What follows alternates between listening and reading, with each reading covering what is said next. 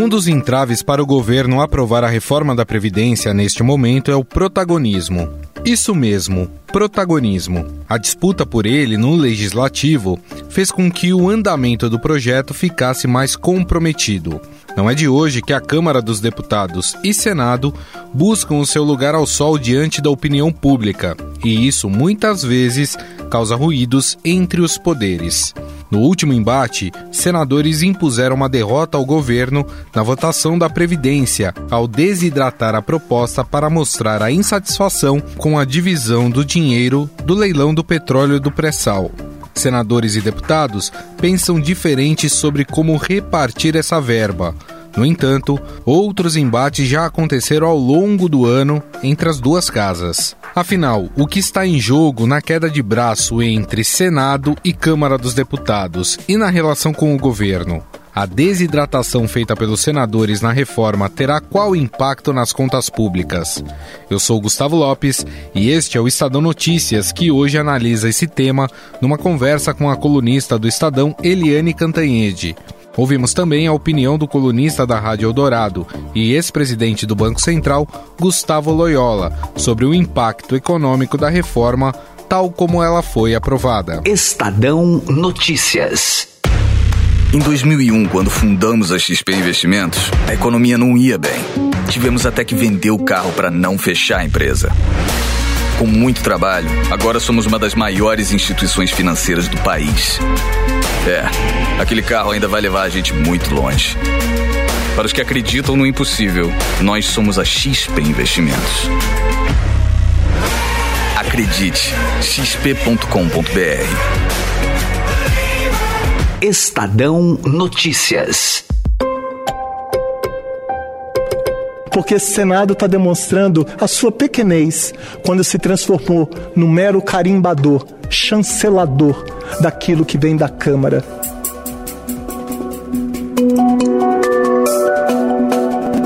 A votação da reforma da Previdência tem exposto um atrito entre o Senado e a Câmara dos Deputados. Aqueles que achavam que o governo teria uma certa facilidade nesta etapa do processo acabaram presenciando o um ambiente mais hostil entre os senadores. O problema é que alguns temas debatidos pelos deputados e também pelo governo têm incomodado os congressistas, que por isso ameaçam travar o segundo turno da Previdência. O último deles é o que diz respeito à divisão do dinheiro do mega leilão de petróleo do pré-sal, marcado para novembro. Os senadores querem que os estados e municípios mais pobres recebam uma fatia maior desse bolo. Já os deputados querem que parte desse dinheiro entre no montante destinado às emendas parlamentares. O senador Cid Gomes acusou a Câmara de querer modificar esse acordo, dando uma fatia maior aos municípios, e acusou o líder do PP, deputado Arthur Lira, de ser achacador. É que o presidente está se transformando numa presa de um grupo de líderes liderados por aquele que pode escrever o que eu estou dizendo. É o projeto do futuro Eduardo Cunha brasileiro.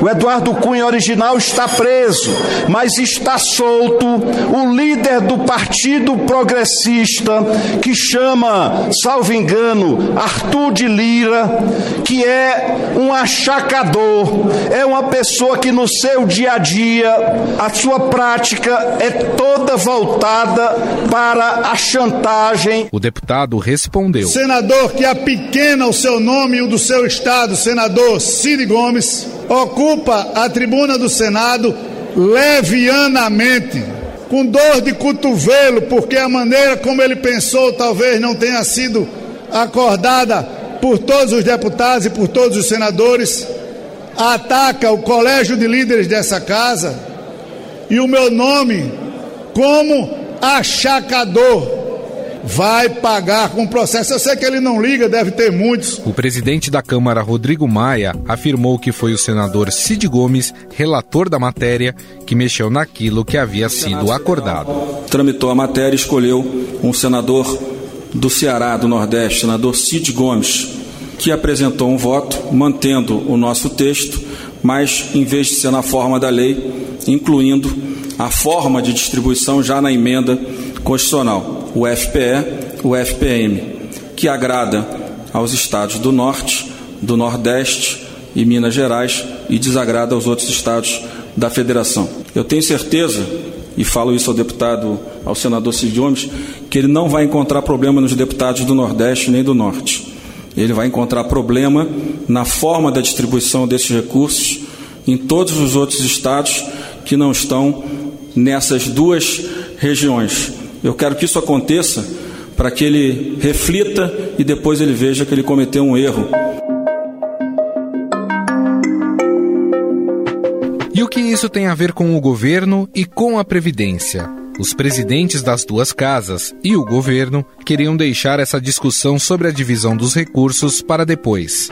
Mas, para mostrar força, os senadores impuseram uma derrota ao governo ao retirar da reforma as mudanças no pagamento do abono salarial, o que desidratou o texto em mais de 76 bilhões de reais. Diante do ruído, parlamentares da base governista estudam adiar a votação com receio de um prejuízo maior para a Previdência. grande. O governo vai tentar solucionar todas essas questões o mais rápido possível. Tudo pode acontecer, mas nós vamos fazer toda a força do mundo, toda a sensibilização, pedir o apoio da sociedade para sensibilizar os senadores que estão é, indecisos ainda em votar e como votar. Só para deixar claro, a Previdência foi aprovada em primeiro turno pelo Senado, mas o seu desfecho, ou seja, o segundo turno, ainda é uma incógnita. No entanto, a briga pelo protagonismo entre as duas casas está presente em outros temas importantes do país, como, por exemplo, a reforma tributária. Existem duas propostas distintas que estão sendo avaliadas simultaneamente na Câmara e no Senado. Um acordo e um entendimento para construirmos um texto que seja que atenda os interesses da Câmara, do governo e do Senado. Há ainda a mini reforma eleitoral que previa benesses aos partidos e dificultava a fiscalização de Caixa 2 eleitoral.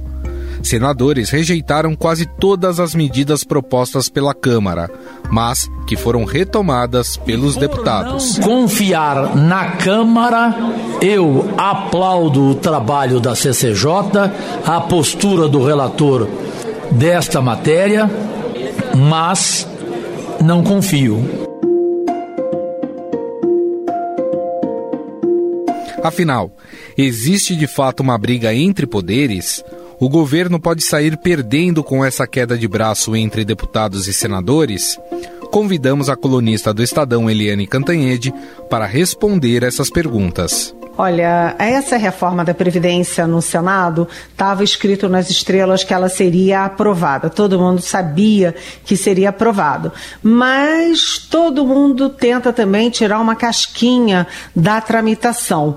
Você vê que foi aprovada em primeiro turno, foi aprovada na, na comissão, depois em primeiro turno, e nos destaques já houve uma pequena mordida, bem, pequena em termos, porque são 76,4 bilhões que em 10 anos de perdas para a receita prevista pelo Ministério da Economia na questão do abono. E aí ficou a discussão: essa mordida foi uma reação dos senadores ao Palácio do Planalto ou foi uma questão de direito de proteção aos mais pobres?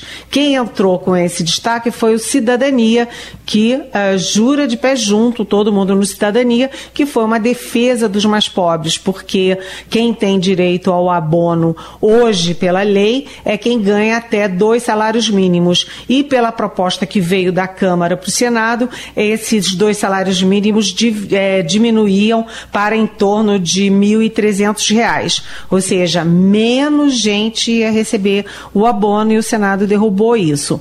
Além da questão de o que, que é ou não provocação, crise entre Congresso e o Palácio do Planalto, há também a questão de deputados Senado versus Federal. senadores. E a Câmara Federal, há alguns dias, vem tendo discordância sobre posicionamentos de projeto A ou projeto B.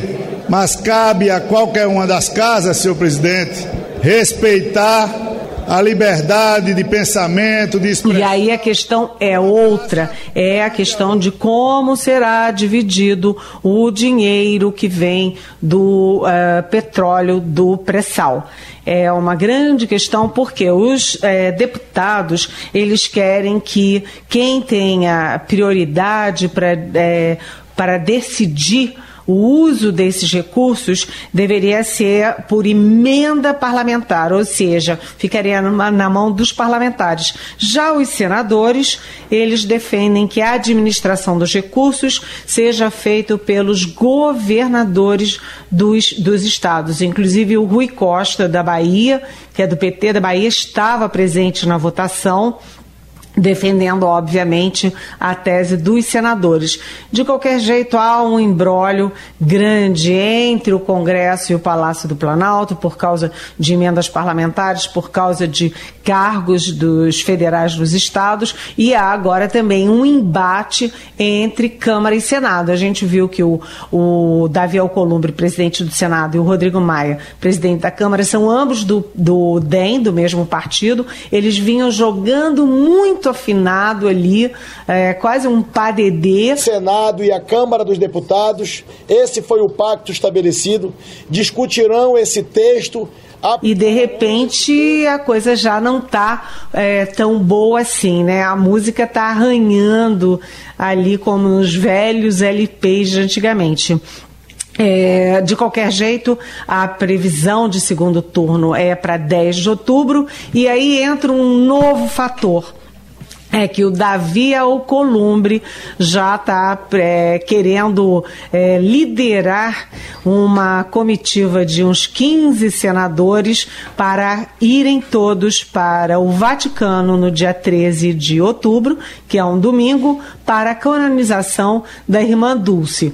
Com isso, se ele mantiver isso, ele pode esvaziar o plenário no segundo turno, ou seja, pode ser aí mais uma guerra, uma queda de braço entre Câmara e Senado, entre Congresso e Palácio do Planalto. Você vê que tudo que parecia simples nunca é tão simples assim quando a gente fala de política.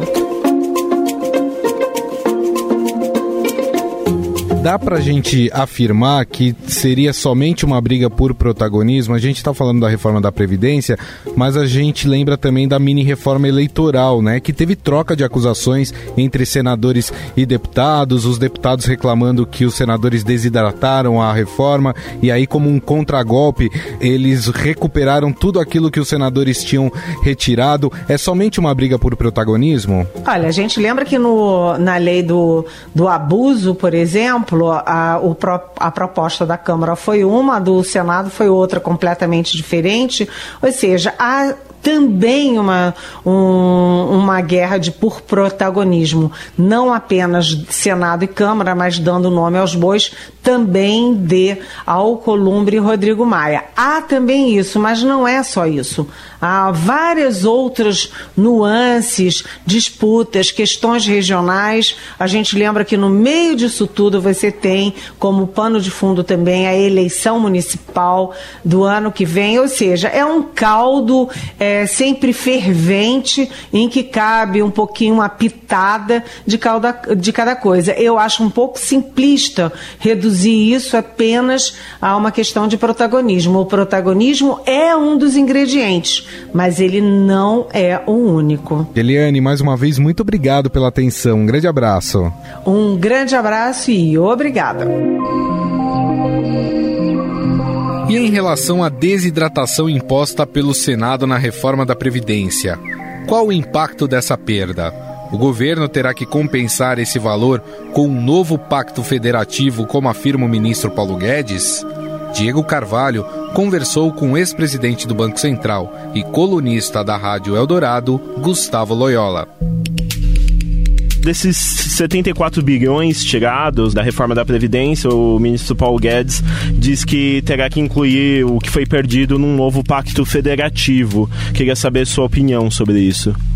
Foi lamentável a, a diminuição do, do impacto é, da, da reforma da Previdência com esse com a retirada dessas medidas sobre o abono. Né? Então, é, de fato, numa, numa situação que já está bastante difícil em termos de crescimento do gasto, é, evidentemente esse, é, esse vai fazer falta aí essa, essa medida, né? Vamos lembrar que é, a proposta inicial de reforma estimava ser uma, uma economia aí em 10 anos de mais de um trilhão, né? Um trilhão e 100 bilhões. Então agora nós estamos aí com 800 bilhões só de economia em 10 anos, o que é uma, uma grande diferença. Então não, é, não foi só essa medida do Senado, mas outras que foram adotadas durante a tramitação da Câmara, que foram reduzindo aí o impacto da reforma. Uh, então é, tem que se arrumar esse recurso em algum outra, outro lugar, talvez retirando dos estados. Né? E com essas desidratações que já foram feitas, você acha que vai ser preciso fazer uma nova reforma daqui a alguns anos? Ou essa já estava precificada? Mesmo com o, o, o, impacto total da reforma, um trilhão né, e pouco, é, a necessidade de uma reforma posterior aí não podia ser afastada, né? É, tanto que o próprio ministro Paulo Guedes, quando encaminhou a mensagem, é, deixou, deixava em aberto a ideia da implantação da, do regime de capitalização. Né? É, essa parte foi é, retirada da reforma, é, mas em algum momento é, esse tema tem que voltar, né? porque é, a população brasileira vai continuar no processo de envelhecimento e isso leva à necessidade de ajuste dos parâmetros da Previdência. Né? e porque senão é, ela continua, é, vamos dizer assim, a, ela vai se tornar muito cara e incompatível é, com a, o tamanho da, da arrecadação aí de, impostos e de contribuições. Então, é um momento, e certamente o assunto vai voltar é, para o, a apreciação do Congresso. Estadão Notícias. O Estadão Notícias desta quinta-feira vai ficando por aqui. Contou com apresentação e produção minha, Gustavo Lopes, produção de Diego Carvalho e montagem de Afrânio Vanderlei. O diretor de jornalismo do Grupo Estado é João Fábio Caminoto. Mande seu comentário e sugestão para o e-mail podcast@estadão.com. Um abraço e até mais. Estadão Notícias.